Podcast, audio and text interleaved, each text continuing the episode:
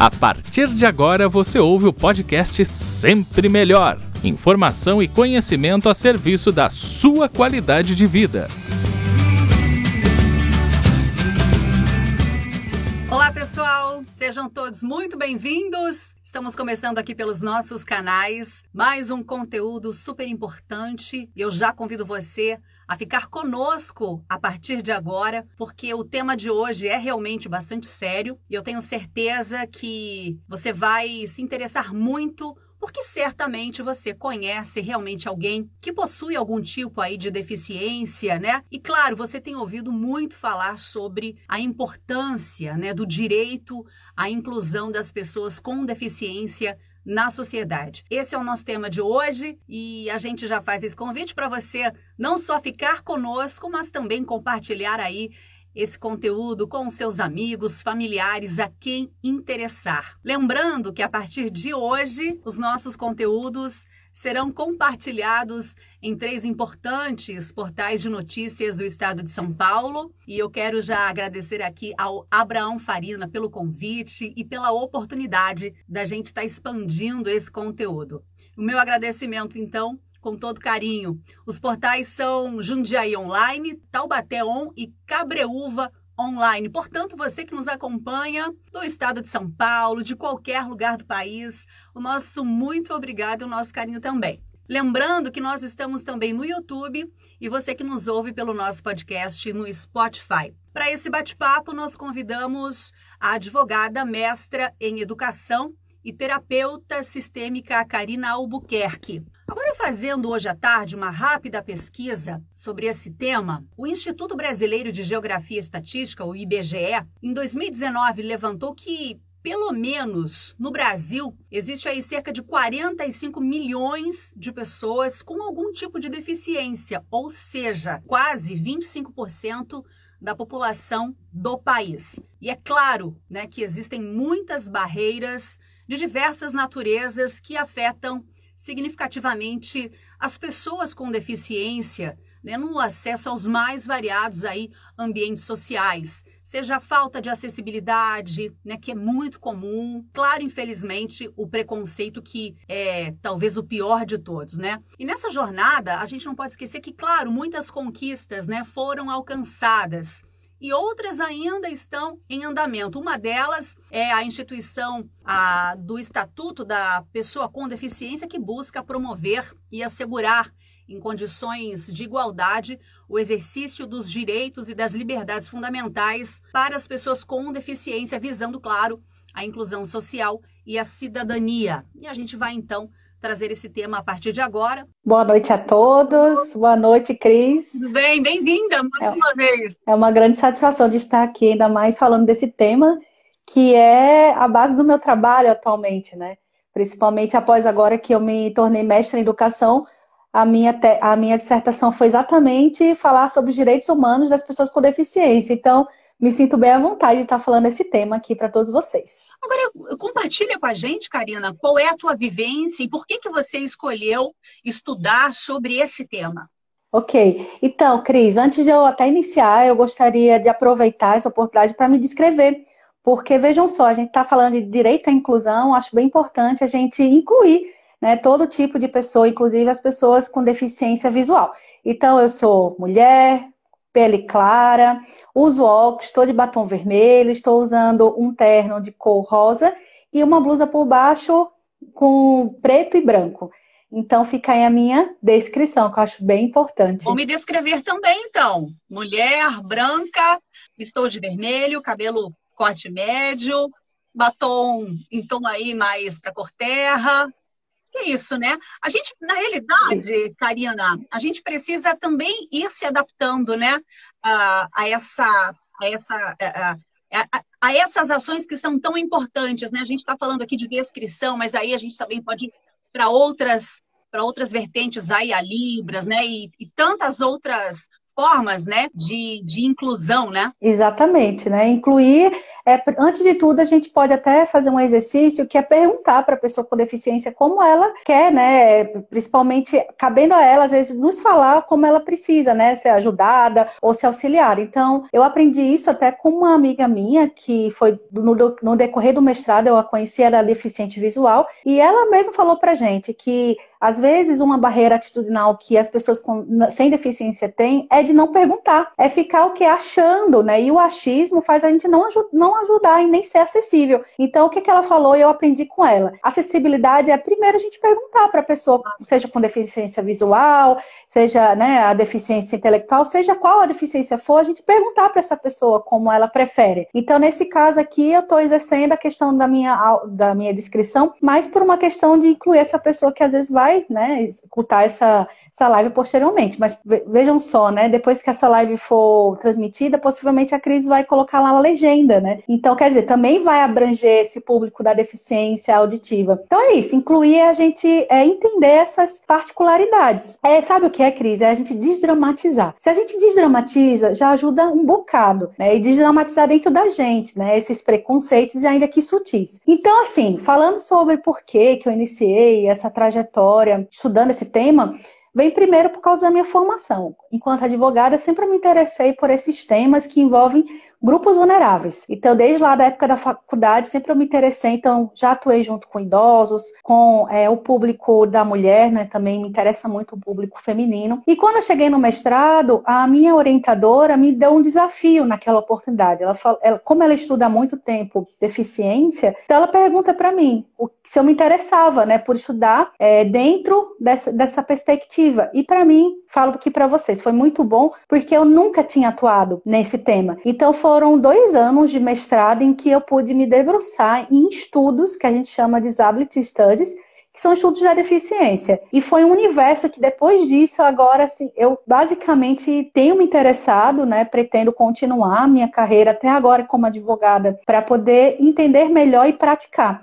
Então, o primeiro foi por causa disso, de um interesse pessoal, posteriormente foi um interesse científico, porque você mesmo disse aí no início da live, o número né, de pessoas com deficiência é alto, só que a questão é que a gente não sabe ainda entender e incluir né, é, o, público da, o público da deficiência. Então, também vem desse interesse de começar a expandir ideias e fazer realmente práticas inclusivas. Porque vejam só, Cris e todo mundo que esteja nos assistindo, às vezes a gente acha que está incluindo, só que existe uma, uma frase que é bem comum em quem estuda os direitos humanos das pessoas com deficiência, que é muitas vezes a gente acha que está incluindo, mas a gente está excluindo. Às vezes eu já escutei pessoas falando: ah, eu tenho um amigo, eu conheço uma pessoa com deficiência. O fato de conhecer não é álibi de que você esteja incluindo. O fato de a pessoa com deficiência estar na escola regular não é, não é de fato que esteja acontecendo inclusão. Então, são coisas totalmente diferentes.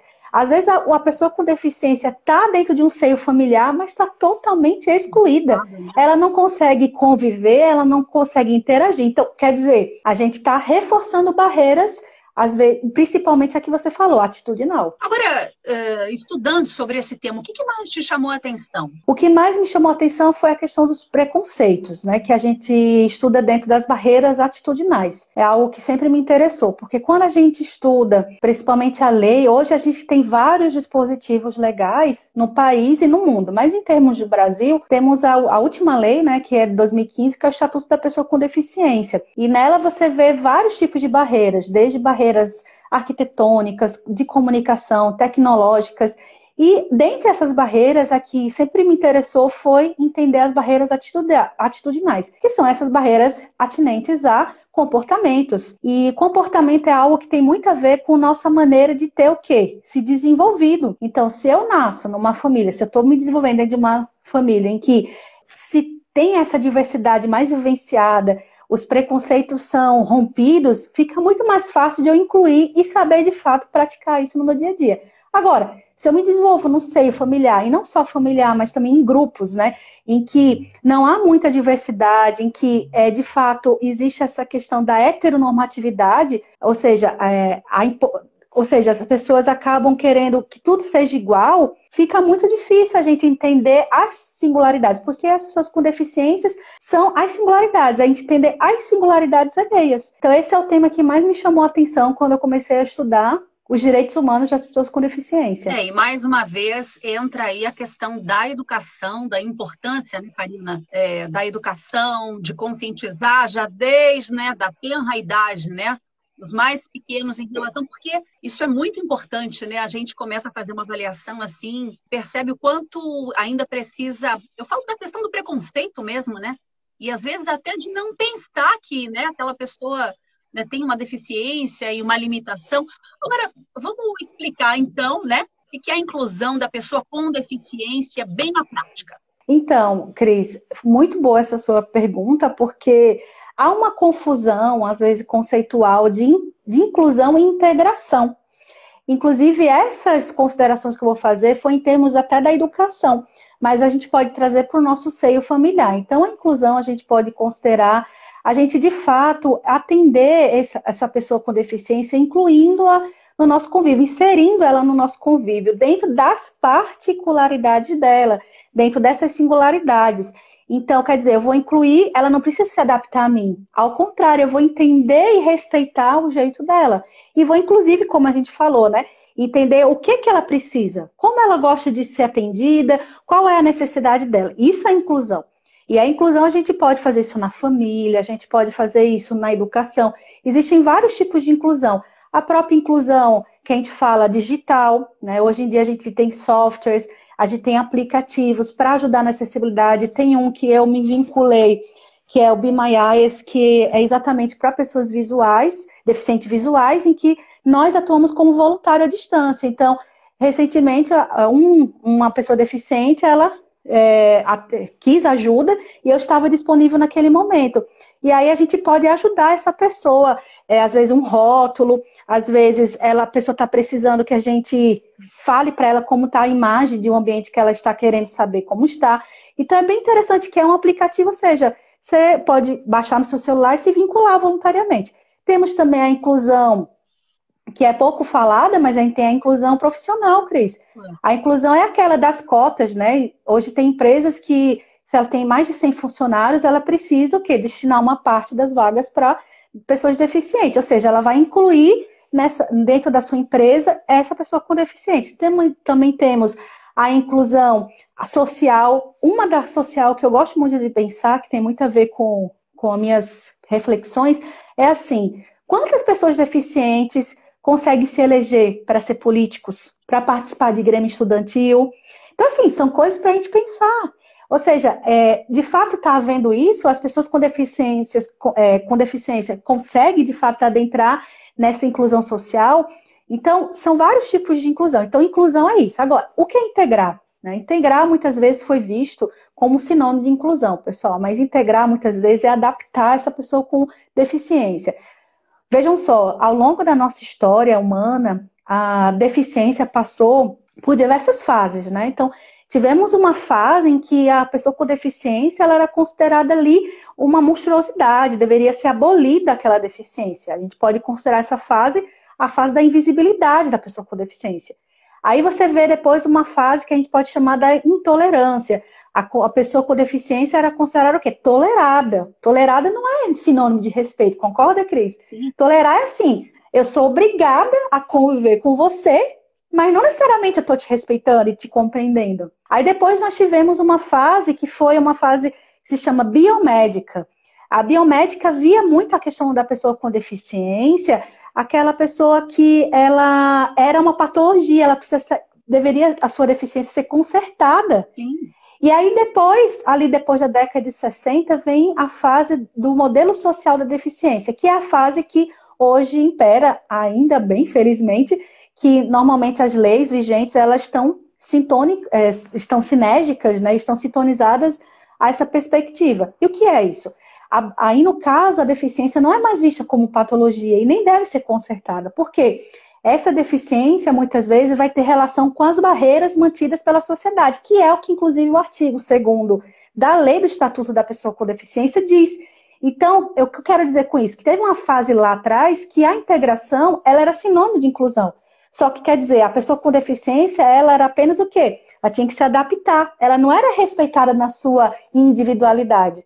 Então, essa é uma questão para a gente pensar na inclusão. Se de fato a gente está incluindo ou se a gente está integrando, são coisas diferentes. Bom, eu quero dar as boas-vindas a quem está conosco, acompanhando aqui o nosso conteúdo de hoje. Essa é a Karina Albuquerque, ela é advogada, mestre em educação também e terapeuta sistêmica. Hoje estamos falando sobre o direito à inclusão das pessoas com deficiência. Deixa eu mandar um forte abraço a todas as pessoas que estão nos acompanhando pelos portais Jundiaí Online, Taubaté e Cabreúva Online. Muito obrigada pelo carinho de vocês. Fiquem conosco porque tem muita conversa ainda.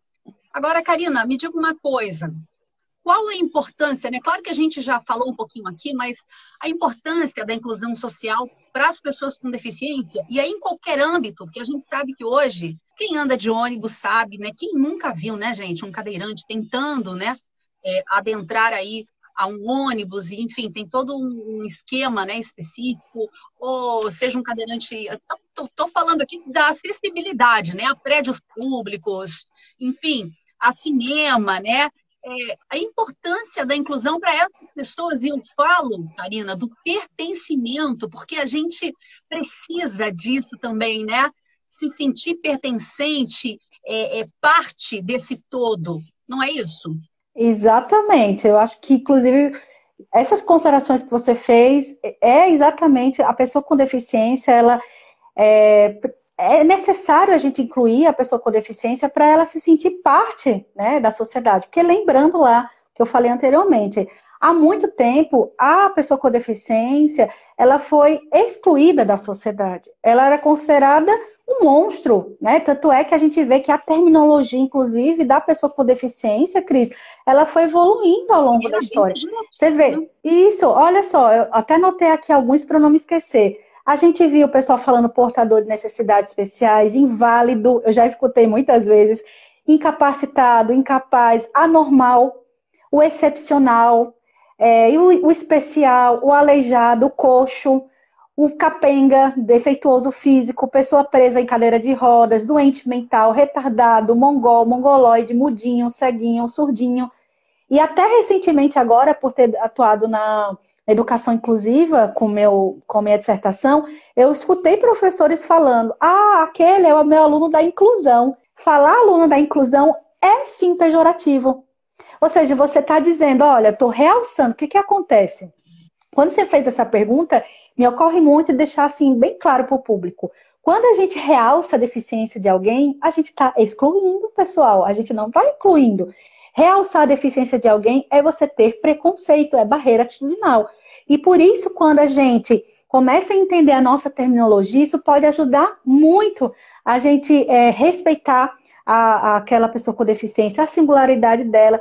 E, e, tudo que você falou em termos de acessibilidade é muito importante, porque isso vai fazer com que a pessoa se sinta pertencente, é exatamente isso. Se sinta parte de um todo, ela não está mais excluída, ela está incluída na sociedade. Então, esse é o propósito de a gente entender as práticas inclusivas. Lembrando, Cris, que não necessariamente quero reforçar que práticas inclusivas de fato estejam acontecendo quando, por exemplo, uh, por exemplo, na escola que eu atuei, né, na dissertação, você via lá espaços acessíveis, estava tudo certo em termos de acessibilidade arquitetônica, digital, tinha o atendimento educacional especializado, que é o AEE, mas tinha barreiras atitudinais de professores, de alunos com relação às pessoas com deficiência. Ou seja, a escola tinha sim uma acessibilidade, mas na parte das, das dos comportamentos ainda estava precisando o quê? Se desenvolver. Então é bem importante a gente entender que às vezes a gente tem algum nível de acessibilidade ali, arquitetônica, comunicacional, digital, mas e dentro da gente? Uhum. Porque a principal barreira é a que está dentro da gente. É, você sabe que eu dei um dado antes, falando dos 45 milhões né, de brasileiros que têm algum tipo de deficiência, e me chamou a atenção que 7% são crianças com idades aí entre 0 e 14 anos. Quando a gente vai para o ambiente escolar, né, é, a gente, eu já tive relatos de professoras que falam justamente sobre isso da falta de estrutura e, e, também de professores, por exemplo, especializados né, em Libras, é, enfim, em outras uh, justamente para atender né, essa demanda de crianças que estão entrando é, na fase escolar. Esse também é um problema, Karina? Sim, Cris, ótima ótimo levantamento. Que acontece? É, a gente percebe que hoje, por termos diversos dispositivos legais internacionais, por exemplo, a gente tem a Política Nacional de Educação Especial na perspectiva educação inclusiva, que é 2008.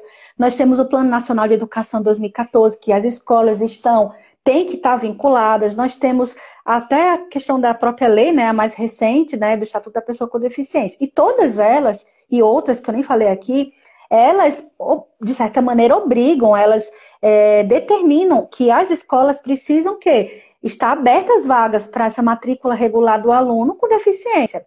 Só que as escolas às vezes não estão prontas. Elas incluem o aluno, da pessoa, a pessoa com deficiência, só que ela não tem o corpo docente preparado. Ou seja, para de fato saber ali conduzir. E aí é por isso que a gente, eu ouvi de alguns profissionais e, e que chegaram a falar para mim durante essa pesquisa que eu fiz, que eles querem muito fazer mais, só que eles não conseguem, porque eles não têm capacitação. Muitas vezes escola pública, né, principalmente, tem essa dificuldade do orçamento.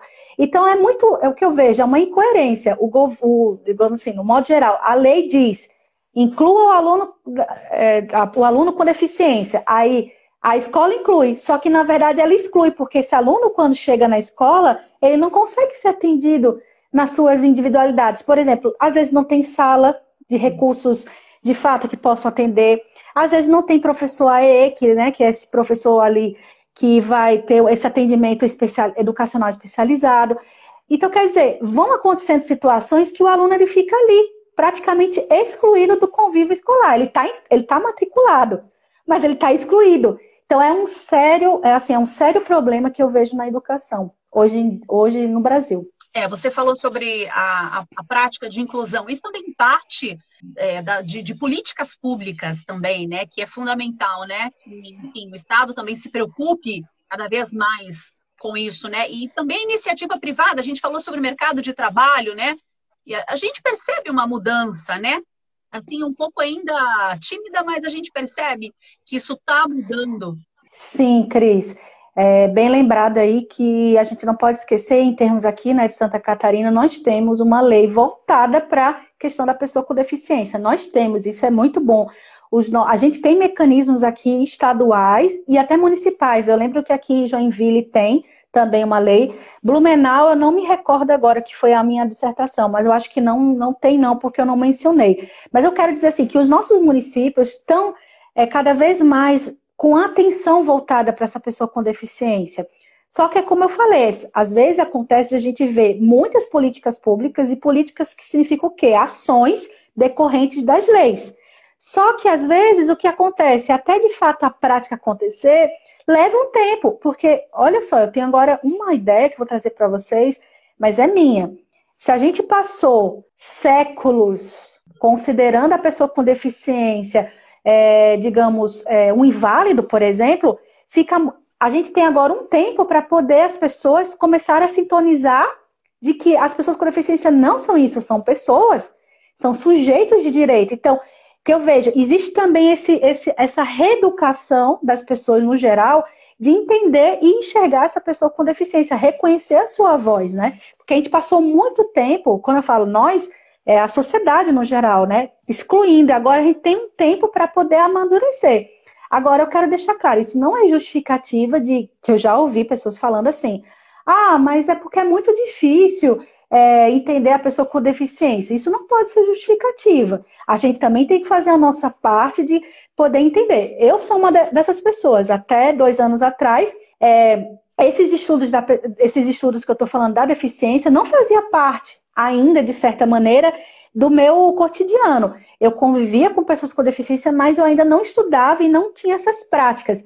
E, gente, foi maravilhoso eu ter me debruçado nos estudos da deficiência. Eu digo para vocês, é fa... hoje a gente tem mecanismos, temos é, graduações voltadas para estudar o tema, a gente tem é, cursos de pouca duração. Então, é realmente interesse da gente poder buscar informação, porque informação há. Temos aqui uma pergunta de uma participante, a Sheila. ela diz o seguinte: tratar do direito à inclusão como algo sério, para mim, é cuidar de pessoas como todo, e não apenas sua suposta limitação. Garantindo o direito à igualdade do ser, de ser e estar. Parabéns. Isso mesmo. Muito obrigada, Sheila. E, Cris, essa consideração da Sheila pertinente, porque a gente estuda dentro da, de vários assuntos, mas aqui falando da deficiência, nós temos que é, existe a igualdade, né? A busca né, das pessoas com deficiência é a igualdade, a igualdade formal que a gente fala, que é essa igualdade sem distinção, né? Ou seja, pessoas com deficiência tão igual quanto pessoas sem deficiência. Isso é uma questão. Só que a gente não pode esquecer que existe a igualdade que a gente chama material. Eu sei que pode parecer ali um conceito jurídico, e de fato é. Mas eu vou explicar. A igualdade material, diferente da formal, ela vai dar igualdade para essa pessoa com deficiência, mas considerando as particularidades dela. Então, vou dar um exemplo. Se eu sou uma pessoa deficiente visual, eu tenho necessidade diferente do que uma pessoa deficiente auditiva, diferente de uma pessoa que não tem também nenhuma deficiência. Então, eu sou igual a, a outra pessoa, mas eu também tenho que ser atendida na minha necessidade. Então, isso é igualdade material. Então, é muito importante essa consideração da Sheila, porque eu acho que a principal busca desse direito à inclusão é da igualdade, é dessa liberdade, mas principalmente, gente, da dignidade. A dignidade, ela é intrínseca a esse ser humano. É muito importante a gente considerar. Se a gente respeita a dignidade da pessoa com deficiência, é, assim, parte assim do nossos, das nossas práticas inclusivas vão estar sendo atendidas. Karina, vamos falar um pouquinho sobre a importância da família nesse contexto, porque a gente sabe que não tem nem muito tempo atrás, mas é, em muitas famílias, né, havia essa, essa visão assim de que às vezes o deficiente mais estrovava do que, né, e enfim, a importância do acolhimento, né, é, real, a importância de, de, de buscar a, enfim, terapias, aprendizado, né? E a gente tem aí tantas instituições fantásticas, né? Que fazem esse trabalho incrível, né? A Paz e tantas outras que recebem, né? Ah, enfim, pessoas com deficiência para fazer esse trabalho tão maravilhoso. E aqui eu incluo fisioterapeutas, médicos, nutricionistas e, olha, advogados defendendo né, os direitos.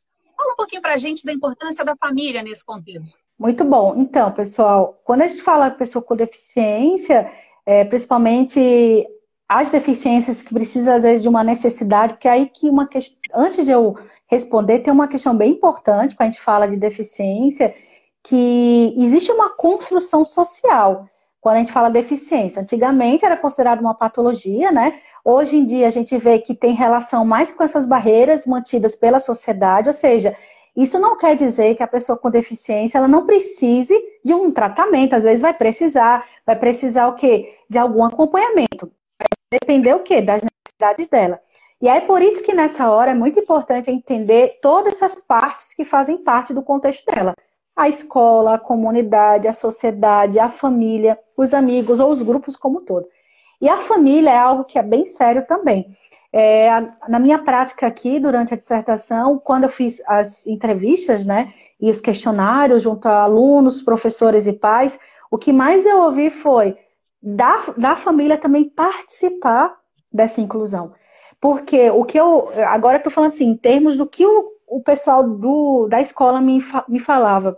Muitas vezes a família acha que, inclusive, considera que aquela deficiência ela precisa, ainda naquele viés biomédico, ser consertada. Então, vou falar dessa maneira: joga a pessoa com deficiência na escola como se a escola tivesse que consertar, mas na verdade a deficiência não precisa ser consertada, ela precisa ser atendida. Então, quer dizer, o que eu ouvi por parte dos professores foi também a importância da família, ela está fazendo parte desse cotidiano de, de, dessa pessoa com deficiência. Para o quê? Para ela ser atendida, para ela se construir como ser social e sujeito de direitos. Quero deixar claro que não é toda a família que faz isso. Mas é importante sim esse papel da família, porque ela é que vai conduzir esse sujeito né, em várias, várias frentes da vida dela, desde a escola, na vida social, né, na vida econômica e dentre outros cenários que ela for participar. Então, a família, ela entendendo esse papel e fazendo de fato essa pessoa com deficiência ser incluída primeiro na família, né? Porque o grupo social básico elementar é a família. Se essa pessoa com deficiência, ela ela se desenvolve dentro de um ser familiar que é inclusivo, eu penso que fica muito mais fácil ela se desdobrar enquanto ser social lá fora. É claro que existem outras dificuldades, não vamos aqui também dourar a pílula, né? Existe dificuldade na sociedade de inclusão, por exemplo. Ainda existem empresas que têm dificuldade de incluir pessoas com deficiência. A gente vê ainda muitas barreiras atitudinais de colegas que às vezes estão tá ali, né, no, na sala de aula e fica, às vezes, é, mantendo assim, que a gente chama, né, das. Tem, um, tem dois, né, que a gente chama barreira atitudinal da percepção de menos-valia, que é achar que a pessoa com deficiência, ó, oh, ela é muito inteligente, né, que é um exemplo de, de barreira atitudinal. E tá é, é equivocado esse tipo de pensamento. E tem uma outra que é oposta a essa, que é a barreira atitudinal da exaltação do modelo. É aquela pessoa que diz, nossa, esse meu aluno aqui da pessoa com deficiência, essa pessoa aqui com deficiência é muito inteligente na escola, é o que arrasa. Também é realçar a deficiência. Então, são extremos aqui que eu estou colocando de barreiras atitudinais que a gente percebe. Então, o que eu quero dizer? Que se esse, esse filho, né, deficiente, ele é atendido nas suas singularidades na família, é muito, é muito melhor para ele poder se desenvolver lá fora. Pode ajudar, pode contribuir. Agora é importante também, Karina, a gente ressaltar a, a, a importância né, do fortalecimento da fiscalização para que as leis se cumpram, né, que os direitos né, é, se cumpram. Sim, é, a gente pode pensar assim, se acontece né, de uma discriminação, de um preconceito, é, ou mesmo a gente viu aqui recentemente, aonde eu moro, que teve uma escola que é, barrou né, a inscrição de um aluno numa escola regular, foi acionado imediatamente o Ministério Público, nesse uhum. caso, né? Porque quando envolve interesses de crianças e adolescentes, você é, deve acionar o Ministério Público. É, então, quer dizer, existem hoje maneiras sim. A lei da a lei, é, ou a lei da inclusão, ou o Estatuto da Pessoa com Deficiência está bastante forte. Então, hoje, as, basicamente tudo que envolve em termos assim de transgressão ou violação aos direitos humanos das pessoas com deficiência ou a essa inclusão que é o tema de hoje, ela está sendo de fato bem atendida. Então a gente pode recorrer ao Ministério Público, a gente pode abrir um boletim de ocorrência se for uma pessoa, né, que já tem ali é, maioridade, né, civil. E pode recorrer a mecanismos mesmo legais, né, de entrar com uma ação de danos morais, materiais, se for o caso. Hoje há possibilidade sim, viu, pessoal, de a gente poder se defender. O que, que tem a ver o preconceito com a inclusão? E assim, com tanto, com, com esse tanto de informação na internet, né? enfim, por que, que tem tanta gente ainda que acaba limitando ou, ou, julgando a pessoa pela limitação ou, ou, pelo que ela pode ou não fazer, enfim. Muito bom. Olha, meu pensamento a partir de estudos, a partir também de experiências que eu tive, é que o preconceito ele surge, o preconceito, o preconceito no geral, tá? O preconceito no geral ele surge pela inabilidade de a gente incluir aquela pessoa no nosso cotidiano. Essa inabilidade vem porque existe uma concepção, às vezes equivocada, de que aquela pessoa é diferente de mim. Se ela é diferente, então eu tenho que ter um pé atrás. Esse ainda é uma visão mais lá antiga, lá da nossa sociedade, às vezes lá do nosso primórdio da antiguidade, de que as pessoas tinham que ser tudo muito igual, uniforme, né? Tanto é que hoje a gente tem outros preconceitos que não é só contra as pessoas com deficiência, né, Cris? A gente tem ainda preconceitos às pessoas negras, às mulheres, né, aos homossexuais e dentre outros públicos. Então, o preconceito, ao meu ver, ele tem a ver com a inabilidade de incluir, porque a gente considera que o outro é diferente de mim. Então, o que, que então, é, se é diferente, tem alguma coisa estranha. É com o tempo que a gente vai começando a quebrar isso. Como é que a gente pode romper isso? Primeiro, começar a entender é, o que de fato é, que a, a questão da diversidade ela faz a gente crescer, né? Quando a gente tem pessoas diferentes no nosso entorno, isso é para somar, né? Isso não é para ser visto como uma normalidade. Então, se a gente começa a entender isso, acho que a gente já pode aí, é, digamos assim, sutilizar esse preconceito. Mas também a gente pode pensar nessa questão do preconceito, pensando assim, que hoje nossa sociedade, ela tem muitos mecanismos, né? que estão ajudando a gente a romper com isso. Uma delas é a educação em direitos humanos, né, que é um tema que eu acho muito importante trazer aqui. A educação em direitos humanos pode até algumas pessoas pensar, ah, é coisa do direito. Não é necessariamente do direito. A educação é a gente começar a se capacitar, a gente se informar.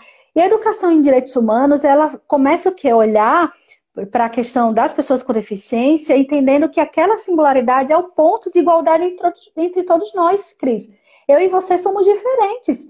E isso é a nossa questão de igualdade. Então, essa é uma questão muito importante dentro da educação em direitos humanos, é a gente começar a entender o outro, como é importante a diversidade para a gente se cres... a gente crescer, para a gente se fortalecer e ter novas visões. Então, penso que a educação em direitos humanos é um bom mecanismo para a gente poder romper com preconceito, que é essa inabilidade de a gente conviver com pessoas diferentes. Agora, como estudiosa aí desse tema, eu sei que você é incansável nas suas buscas, né? O que, que ainda precisa ser feito, né, pelas pessoas com deficiência? E eu falo como um todo, né, de, do Estado aos municípios, principalmente, né? Porque às vezes você uh, transita aí pela, pelas ruas da cidade, seja na sua cidade, aqui na minha, né? O que mais se vê, né? Buraco na calçada, é, enfim, já começa com acessibilidade, né? Isso é uma coisa que me chama muita atenção, sabe, Karina?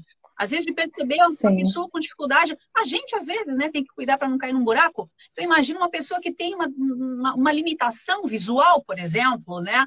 E enfim, avisos sonoros nos semáforos, né? E por aí vai. A gente precisa realmente se antenar, né, em relação é... necessidades. Então assim é um, é um conjunto, né? Estado, municípios, a sociedade como um todo. Exatamente.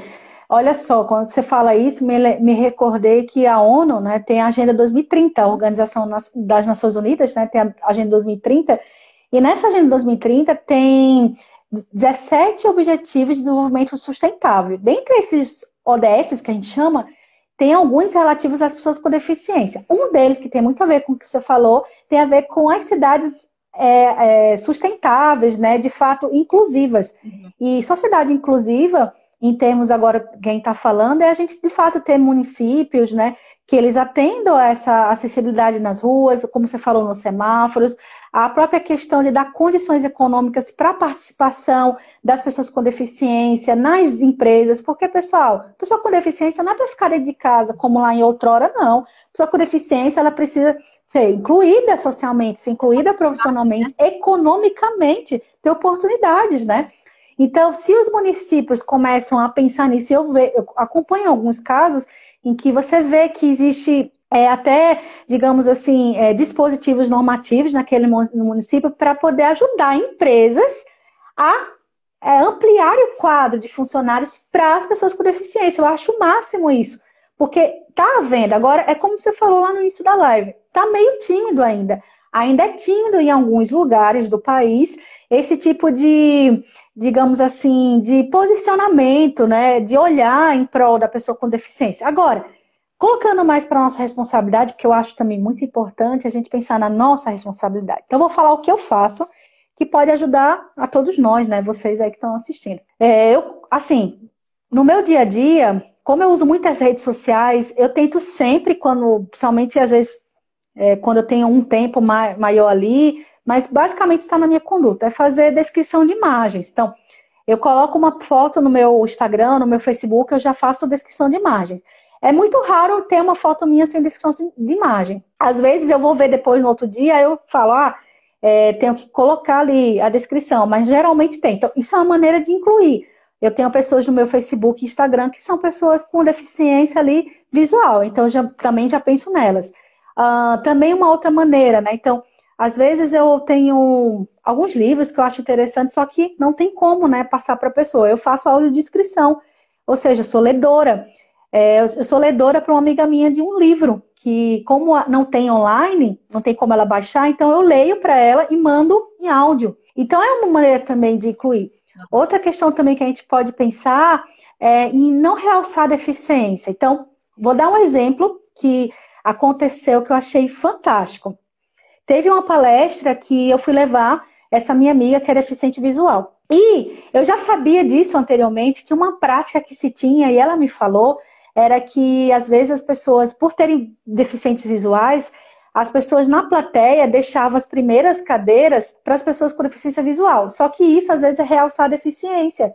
E quando eu cheguei nessa palestra com ela, como foi a abordagem? Eu perguntei para ela: aonde você quer sentar? Aí ela falou: me, me fala como está o cenário. Aí eu falei para ela as vagas que tinham, ela falou: então eu quero sentar em tal lugar. Então, gente, isso é o máximo, porque é exatamente isso. A gente precisa perguntar, a gente precisa evitar achar. E realçar a deficiência, muitas vezes a gente acha, não, mas é a pessoa deficiente visual, é, um, é o deficiente é, auditivo, então ele precisa de um lugar especial. Não precisa mais disso. Parem com isso. Isso é realçar a deficiência. Pergunte à pessoa com deficiência o que ela quer, o que ela precisa. Então, é também uma prática. Também a gente pode começar a pensar na acessibilidade. Então, eu aqui, né, onde eu moro, eu tenho uma empresa. Então, dentro das possibilidades, eu tentei ver no ambiente como ele poderia ser mais acessível. Então, eu evito móveis assim que possa esbarrar, porque vai que um dia eu receba alguém com deficiência física. Então, é necessário também atender essa pessoa. Então, de um jeito ou de outro, a gente tem como pensar em inclusão, pessoal, no nosso dia a dia. A gente tem como ajudar, a gente tem como participar mais. Outra maneira também que eu. Essa é uma, algo que eu tenho feito há algum tempo na minha vida. É pensar na questão da diversidade de pessoas que convivem comigo. Então, quanto mais diver, diferentes, diversas, melhor, porque eu vou ter opiniões diferentes. Então, acho que também isso é uma boa maneira de a gente começar o quê? A perceber, a partir do nosso convívio, pessoas, a gente incluir pessoas diferentes. E quando é diferente, porque eu também sou diferente. Eu ser incluída na vida daquela pessoa e ela ser incluída na minha vida. Porque isso vai fazer a gente crescer e amadurecer. Então, são algumas práticas aqui que eu elenquei para vocês, que eu tenho feito e acho que estou indo no caminho certo. Às vezes, na ânsia de acertar, a gente acaba errando, né? Você falou aí sobre, ah, é uma pessoa especial, né? Enfim, tem alguma deficiência, né?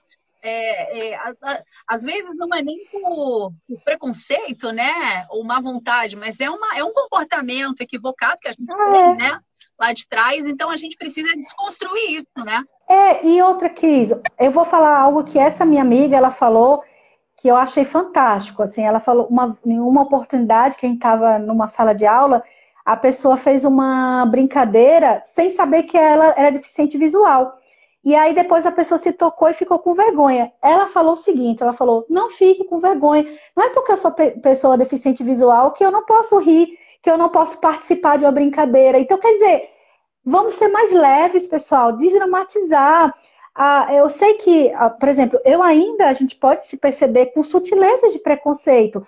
Não é que tá tudo certo, não quero normalizar. Mas se a gente desdramatiza, a gente pode o quê? Tá ok, eu tenho que melhorar mais, eu posso ser mais assertiva, eu posso ser mais inclusiva. A gente também, também é, digamos assim, se levar um pouco mais assim, com leveza, porque a gente também está aprendendo, todo mundo está aprendendo, né? Todo mundo está aprendendo a ser inclusivo. É, e assim, agir com empatia, né? Que eu acho que é muito, é a, é a palavra do momento, né? De se colocar no lugar do outro.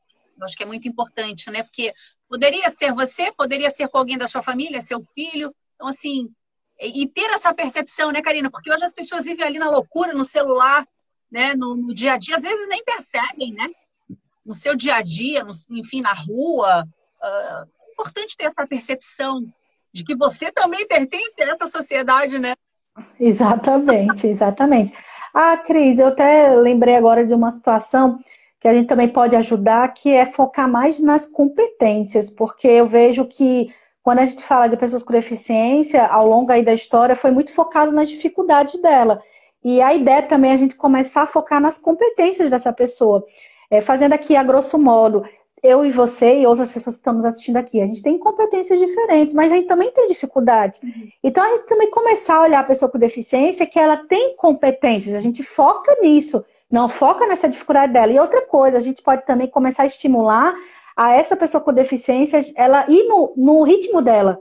É respeitar o ritmo da pessoa e fazendo com que ela se sinta parte. Porque quando a gente acelera o ritmo da, da pessoa, seja lá qual for, mas nesse caso da pessoa com deficiência, a gente também está transgredindo a, o jeito dela. Então, se a gente respeita, a gente dá oportunidade para ela também se desenvolver do jeito dela. É, também são duas maneiras aí que eu tô, que eu tô indicando para vocês. Excelente. Karina, a gente está na reta final aqui da nossa live.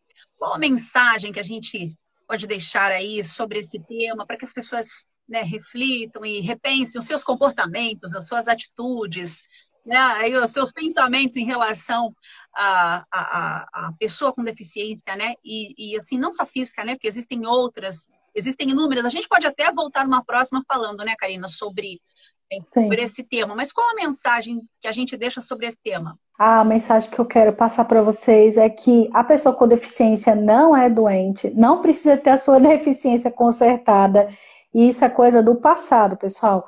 A pessoa com deficiência é um ser social, um ser, um sujeito de direitos, tem igualdade, né, na sua igualdade de deveres tão igual a gente que não tem deficiência e que tudo essa deficiência é uma construção social. Isso quer dizer que nós muitas vezes reforçamos essa deficiência por causa das nossas barreiras, né? Essas barreiras que a gente mantém, que a gente nem sabe. Então, se a gente começa a entender isso, acho que a gente já está começando a entender melhor é, esses direitos, né, seja a inclusão ou outros, né, que no Estatuto da Pessoa com Deficiência são uma série de direitos que as pessoas com deficiência têm. Então, acho que é uma boa reflexão para todos nós, é saber entender o que é deficiência e desconstruir isso dentro da gente. Essa é a Karina Albuquerque, ela é advogada, mestre em educação, terapeuta sistêmica, falou conosco hoje sobre esse tema tão importante, né, o direito à inclusão das pessoas com deficiência. Karina, eu quero agradecer pela sua participação mais uma vez. Muito obrigada por estar conosco. Hoje é, realmente foi um momento muito especial e importante, porque é um tema realmente atemporal e a gente precisa né, se ater cada vez mais para a importância desse conteúdo, tá bom? Tá bom, obrigada, Cris, também pela oportunidade. Eu quero agradecer a você que esteve conosco, muito obrigada, você que nos acompanhou pelos portais Jundiaí Online, Taubaté On e Cabreúva Online, você que esteve conosco aqui pelo Instagram, pelo YouTube, pelo nosso podcast no Spotify, o nosso carinho, o nosso muito obrigada. A gente volta logo com mais conteúdos. Fiquem conosco, compartilhem esse conteúdo e a nossa live aí com quem interessar. Forte abraço, até! Tchau, tchau! Você ouviu o podcast Sempre Melhor. Informação e conhecimento a serviço da sua qualidade de vida.